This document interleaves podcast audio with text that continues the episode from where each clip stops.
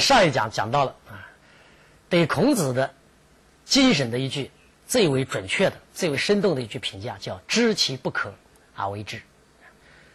说这一句话的人是一个无名的人，我们不知道他是谁，就是一个看门的老大爷，就这么个普通的人。既然在不经意之间，一句话把孔子的啊最为崇高的一种精神给我们说了出来，“知其不可而为之”。那么孔子的长相是什么样子呢？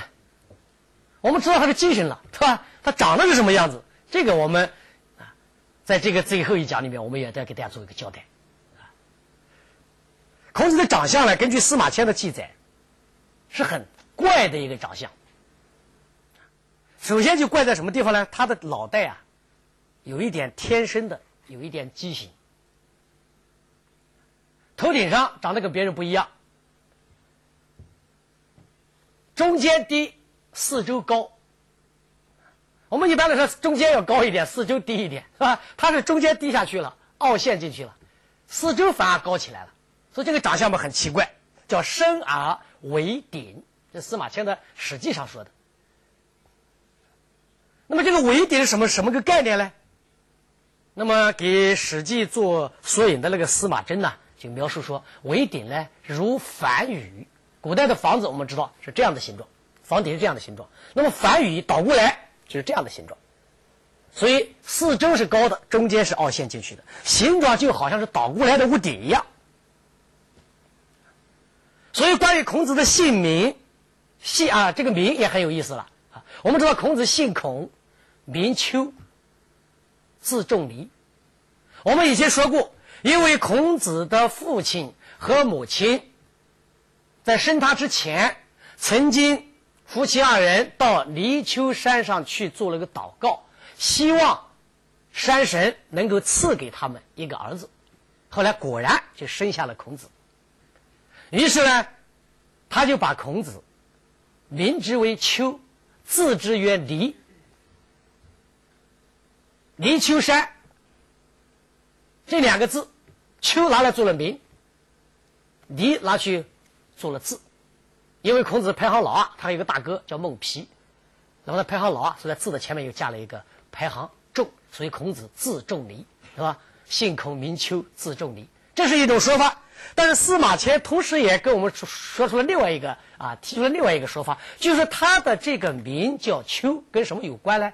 跟他这个长相有关，而且孔子的长相啊，这个这个这个身材啊，非常高大。司马迁说有九尺有六寸，九尺有六寸呐，有两米多，啊，个小巨人了。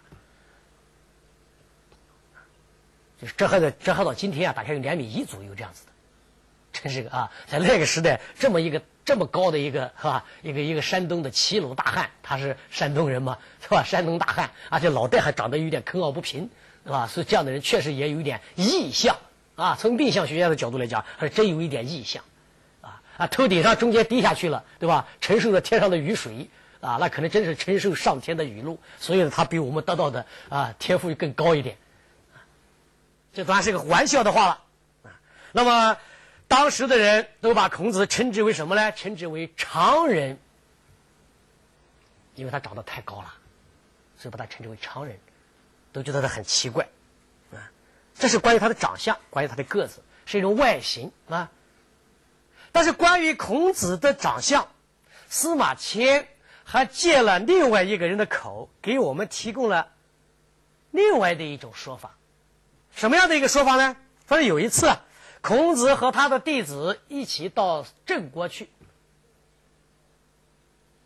走散了，弟子找不到老师了，老师也找不到弟子了，大家走散了。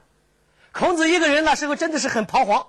一个人呆呆的站在这个郑国的国都的城东门的门口，一副那个丧魂落魄的，那么一个落魄的样子，一个惶恐无地的样子，找不到他的弟子们了，他弟子们也到处找他。那么子贡嘛，就到处找老师，后来终于碰到一个郑国人，就就跟子贡说：“我在城东门口看到有一个人。”不知道是不是你的老师？啊我讲一讲那个样子，你看像不像？他描述了孔子的形象是怎么描写的呢？说那个东门口啊站着的那个人啦，他的额头长得像唐尧，就是古代的那个尧舜禹的尧，那个啊，那个传说中的天子尧，额头长得像他。后颈长得像什么呢？像高尧，高尧是舜时代的司法官，很有名的一个司法长官，叫高尧，长得很像高尧，那是肩膀啊，这个这个这个啊后颈，肩膀长得像什么呢？长得像子产，子产我们知道郑国的国相，这是头、颈子和肩膀，下面到腰以下，腰以下长得怎么样呢？啊，比大禹啊短了三寸。啊，那个大禹治水的大禹，大禹，他说这个孔子啊，他腰以下呢比大禹还短了三寸。这个这个啊，孔子已经那么高了，比大禹还短三寸。这是对他外形的描写。然后呢，讲了这些外形的描写以后呢，他还有一句话，哎呦，他说我看他那一副落魄的样子啊，简直就像一个丧家之狗。这个郑国人很有意思的，你看他讲这个人的长相，你看他的描述啊，额头像唐尧。他说：“这个尧谁见过啊？是吧？这个尧帝我们今天固然很远，离孔子的时代也已经很远很远了。孔子的是是周朝的后期了，春秋的后期了，还有商，还有夏，夏以前才是尧、舜、禹这样下来的。你想，这一个郑国人，他怎么知道这个尧的额头长得是什么样子呢？所以这个郑国人很是很有意思的这么一个人，可能是完全是胡说八道。”然后他说的他的后颈长得像高尧，谁也没有见过高尧了。说他的肩膀长得像子产，倒是有可能，因为他子产就是郑国的这个国相，这个人倒是有可能见过的。然后说孔子的腰以下比大禹短了三寸，这个人眼光也太准确了，短三寸他都知道量出来的。大禹有多高他量过了，然后好把孔子也量一量，所以这个说话呢不大可信。但是呢，也许啊是这一个人故意调侃孔子。因为孔子周游列国的时候，我们知道前面我们讲过一些故事，我们知道很多人都会调侃他，拿他开开玩笑，开一些不大不小的玩笑。有的玩笑嘛是善意的，有的玩笑嘛有一点恶意，但是又不是很过分。那这个人如果是开玩笑呢，也算是一个不是很过分的一个玩笑。问题是最后他讲了一句：“看他那一副丧魂落魄的样子啊，真像一个丧家之狗。”他子贡一听就明白了，对，没错，这就是我老师，我老师就是那个气质，是吧？就是那个惶惶不安的样子，赶紧跑到郑国城的东门，老远就看到了孔子，果然在那个地方彷徨徘徊，失魂落魄。那师徒相见，很高兴，老师找着了。然后孔这个子贡啊，就告诉老师：“老师啊，我为什么找到你啊？是因为刚才有人跟你跟我描述了一下你的形象。”说东门就就就有这么一个人，我一听呢就像你。那孔子说他怎么描述我的？然后子贡把这个话跟孔子复述了一遍。孔子一听呢说：“哎，他前面讲的都不像，对吧？说我长得像这几个圣人，你看尧多大的圣人呢？高尧、大禹，对吧？子产也是被孔子一再夸奖的，说他是很了不起的人，一个政治家。他说我啊，你说我长相跟这些人有相似的地方呢，我我觉得不像啊。孔子很谦虚，但是呢。就是他最后那一句讲的，太像了。哪一句呢？丧家之狗。哎呀，他说我是讲讲我啊像一个丧家之狗啊。哎呀，他这说的太像了，说的太像。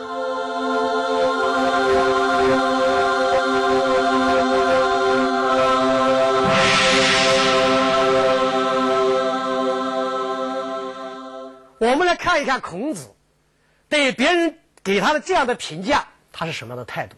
丧家之狗，这显然不是一个恭维的话，不是一句好听的话。我们说一个人长得像狗，而且还丧家的狗，如果用这样来话来描述你，你高兴吗？但孔子高兴，而且他很高兴，心然悦，真的是非常高兴的说，然后夸奖了两句，重复。哎，说的真像啊，说的真像啊。孔子为什么对这样的评价，对这样一个看起来不是善意的这样的评价，他如此的高兴呢？我们知道，在文化大革命的时候啊，我们也常常用丧家之犬来骂孔子。但是孔子不觉得这是在骂他。实际上，我们说丧家之犬是一个非常哲学化的、寓意很深的一个比喻。我们来看一看西方的宗教是怎么说的：人原先生活在什么地方？生活在上帝的伊甸园中。然后，这个亚当和夏娃偷吃了不该吃的果实，知道了吃羞耻了。上帝把他们赶出了伊甸园，这个故事是什么意思？这个故事也就是说，人类自从被上帝赶出伊甸园以后，人类就是被赶出了家门，人类就没有家了。人类现在就是在外面流浪，所以这一个郑国人说孔子是丧家之犬和。圣经里面所讲的，人类从伊甸园中被上帝赶出来，是完全一致的一个对人类生存状态的一个隐喻。谁不是丧家之犬？哲学要解决的不就是三个问题吗？我是谁？我从哪里来？我要到哪里去？你看这三个问题，就是丧家之狗的问题。那么，孔子的这样的一种惶惶不安的、失魂落魄的这么个样子，和他自己的一生的追求是有很大的关系的。他为什么能领悟到这一点？为什么一般人不一定能领悟到这一点？就是因为孔子他自身，他在他的人生的历程里面，他有他自己的超绝的追求，然后他有他自己绝大的失败，然后他才能领悟到人类的悲剧性的存在。你只有领悟到了悲剧性的存在，然后你才能知道“丧家之狗”这个比喻它是多么的准确，而且他会领悟到这个比喻里面不仅写出了人类的可怜，而且写出了人类的可敬。我们人类实际上就是在一个不幸的境遇里面，我们仍然是有精神的，我们仍然在寻找，我们仍然在仰望星空，我们仍然在寻找家园。所以你不要讲到丧家之犬的以外，只是讲你可怜，不是的，不仅仅如此。人类是很可怜，人类的生存我们说是悲剧性的存在，但是同时它又是一个很崇高的存在，因为只有人类在这个地球上所有的动物里面，只有人类才意识到自己的处境是悲剧性的，动物意识不到，能够意识到这种悲剧性的处境，然后试图改变这种悲剧性的处境，这就是人类的伟大。那么孔子，我们说他通过他自身一生的修炼，明白了这一点。他从他五十五岁，就鲁定公十三年开始，开始游历诸侯，一直到他六十八岁，到鲁哀公十一年，回到鲁国，中间前后十四年。这十四年，他有家吗？我们不要说很哲学化的，他哲学化的家没有了，他就是事实中，他家都没有了，他的家在鲁国。鲁国是他的祖国，他从五十五岁开始就离开了自己的祖国，离开了自己的家，在外面游行游荡了十四年。这十四年里面，从家庭的角度来说，他一个人，他的儿子不在身边，他的妻子不在身边，他妻子留在鲁国，他的儿子留在家里陪伴他的妻子，他一个人在外面带着他的弟子们，他没有家呀。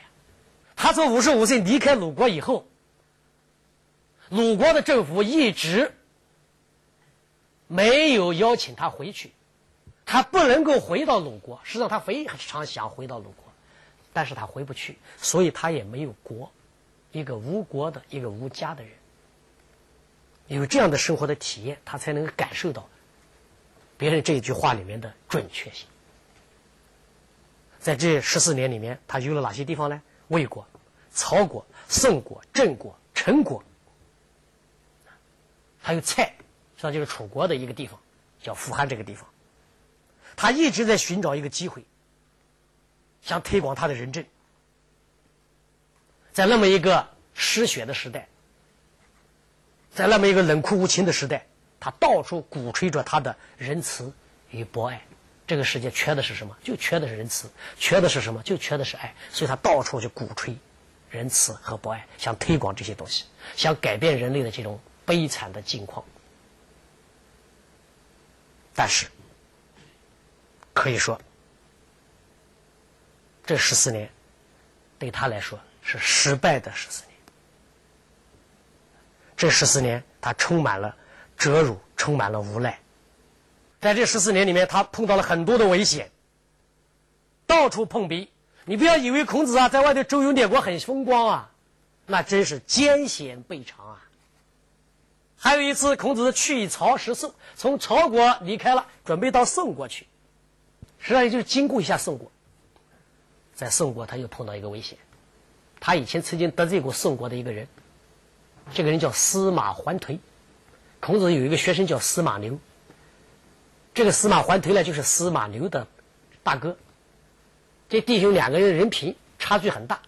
司马牛虽然嘛，对吧，也也有点多言而躁的毛病，但是司马牛跟着孔子学习，他有向上的啊这么一个动力。他想好好学习，想做个好人。可是这个司马桓推实在是不像样子，以至于司马牛都很感慨，说别人都有兄弟呀。偏偏我没有，不把他当兄弟了。你可以想，这个司马桓推是怎么样？孔子以前怎么得罪过他呢？这个司马桓颓人还没死，他就在想着我死了以后我睡什么样的棺材好？他要造一个石头的棺材。中国古代的孔子的时候棺材一个双层的，双层的棺材，内棺外骨，内层叫棺，外面的叫骨。椁是个很大的一个东西，把内棺包在里面，人睡在棺里面，然后把这个棺材呢放到椁里面包起来。司马桓颓用找了很多的石匠来给他做这个石头的棺椁，造了很多年都造不成，工程太大，老百姓给他折腾的很苦。孔子听说这个事情以后非常生气，就说了一句话，诅咒他这个司马桓颓，是吧？就为了造一个棺椁，让老百姓受这么多苦，这种人他还以为他死了以后会不朽吗？还要睡那个什么石头的棺材，他还想把他尸体保存好吗？我看这种人死了赶紧腐烂才好。这话说的也确实比较尖刻，所以司马桓颓就怀恨在心。现在听说孔子从宋国过，好，带着人把孔子包围了。孔子是个君子啊，他得罪人他忘掉了。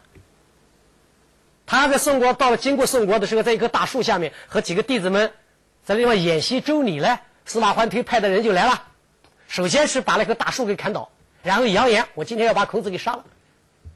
这又是一次大的危险啊！弟子们赶紧架上马车逃跑，真的是有点狼狈呀。那你说为什么孔子要逃跑？大圣人应该临危不惧啊！圣人也有无奈的时候啊。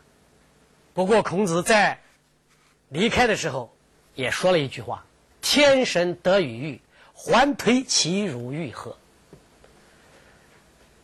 天把人类的道德都集中在我的身上，我有这么大的道德的使命，一个小小的环推能把我怎么样？从容的、镇静的。那么，对于孔子的这样的一种挫折、侮辱。不仅仅是我们前面讲到的这些，还有另外一种侮辱，比如说人格上的一种侮辱，精神上的一种侮辱。谁是孔子？孔子是谁？曾经是万世师表，曾经是万恶之源，被神圣又被妖魔，被追捧又被边缘，一个中国最古老的知识分子。一个不断在现实世界中寻找精神家园的践行者，一个替天行道的理想主义符号，他的人生涤荡和精神起伏，成为千百年来中国知识分子命运的写照。我们因为他激昂，我们也因为他而沮丧。他成为一个民族的千年情结，剪不断，理还乱。到底谁是孔子？孔子到底是谁？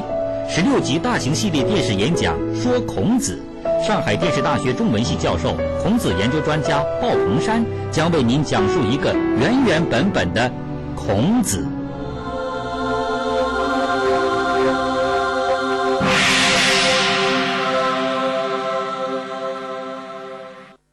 孔子为什么离开鲁国？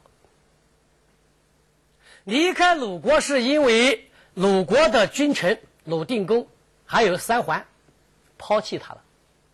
他在鲁国从政，从五十一岁到五十五岁这几年，成就斐然，连诸侯国像齐国这样的大国，都认为孔子在鲁国政绩太好了，如果他再做下去，鲁国就会强大起来。但就是在这样的情况下，鲁定公和三桓决定抛弃孔子了。孔子还舍不得走。鲁国的国君举行交际，按照礼节的规定，交际完了以后，那个祭品，那主要就是祭肉了，猪肉、牛肉、羊肉，要分给分送给大夫们的。可是鲁定公祭祀完了以后，这些祭肉没有送给孔子，这就是一种侮辱啊！你觉得很没有面子啊？他本来是做鲁国的大司寇，而且做是代理丞相职务，是大夫，而且可以说是上大夫。现在鲁国的国君祭祀完了以后，按照规定应该给你送来的东西没送来，这不就是侮辱吗？他不是很没有面子吗？所以他为什么离开鲁国啊？后来为什么在外头游荡十四年？鲁国的。国君鲁国的政府不给他邀请，他不能回去啊。就是因为他是在这样的情况下离开的，他没有办法回去。这是一种侮辱。那么他到别的国家碰到什么情况呢？比如说他到魏国，魏灵公有一个夫人叫兰子，这个女人啊，长得很漂亮，很妖冶，很浪漫。在他那个时代嘛，这样的女人嘛，就一般被评评价了，就大概是不大正派的女人。她确实也不大正派，在还没有嫁给卫灵公之前，她在娘家就有一点不好的名声。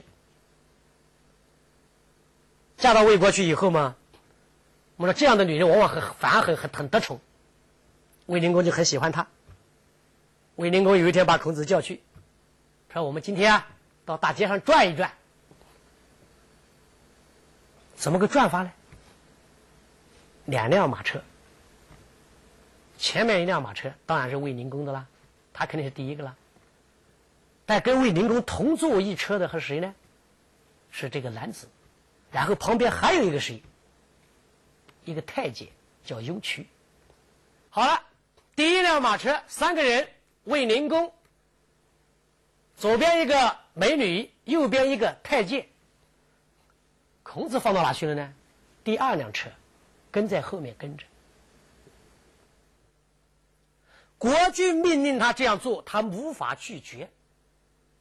但是这个命令是违背礼的，